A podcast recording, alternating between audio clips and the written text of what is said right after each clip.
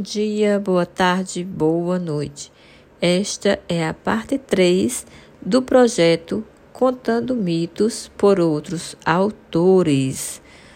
E esta parte, ela é para contar oralmente mitos gregos para que passe de uma geração a outra. E hoje, por Lúcia de Belo Horizonte, Andrômena e Perseu, um relacionamento. Vítima Salvador. Andrômeda era uma princesa do reino da Etiópia, filha do rei Cefeus e da rainha Cassiopeia.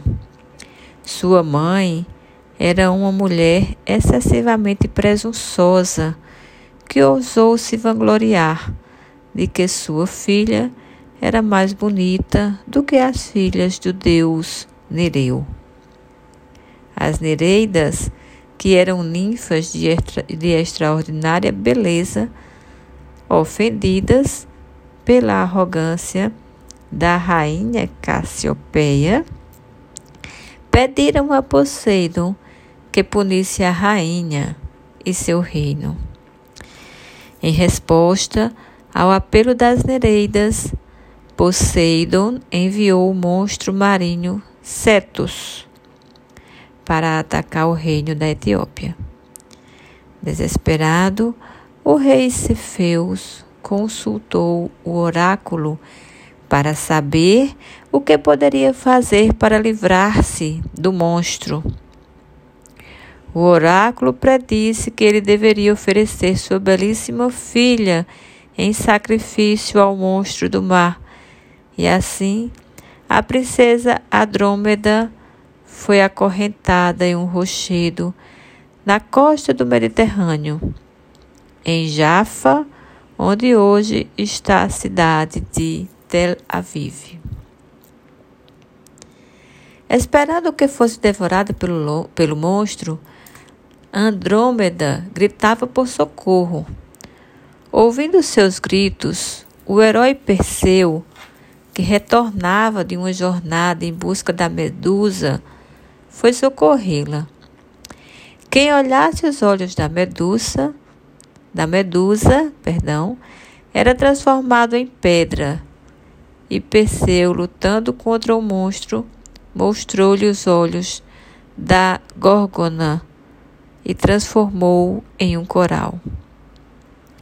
Libertando e salvando a princesa, pediu-a em casamento. Andrômeda havia sido prometida para casar com Fineus, mas aceitou a proposta de Perseu. No dia do casamento, os rivais se encontraram. Não acreditando nas aventuras do herói Perseu, Fineus exigiu ver a cabeça da Górgona e, ao fixar em seus olhos, foi transformado em pedra. Depois do casamento, Andrômeda e Perseu seguiram para Tirinto e tiveram os filhos conhecidos como Perseides, Perses, Alceu de Mitilene, Eleus, Mestor, Electrion, Stênelos e a filha Gorgófone. Perses viajou para a Ásia, tornando-se o ancestral dos persas. Após a morte de Andrômeda, ela foi transformada numa constelação no céu do norte, perto da constelação de Perseu. Seus descendentes governaram Micenas desde Electrion, pai de Alemena e casada com seu primo anfitrião.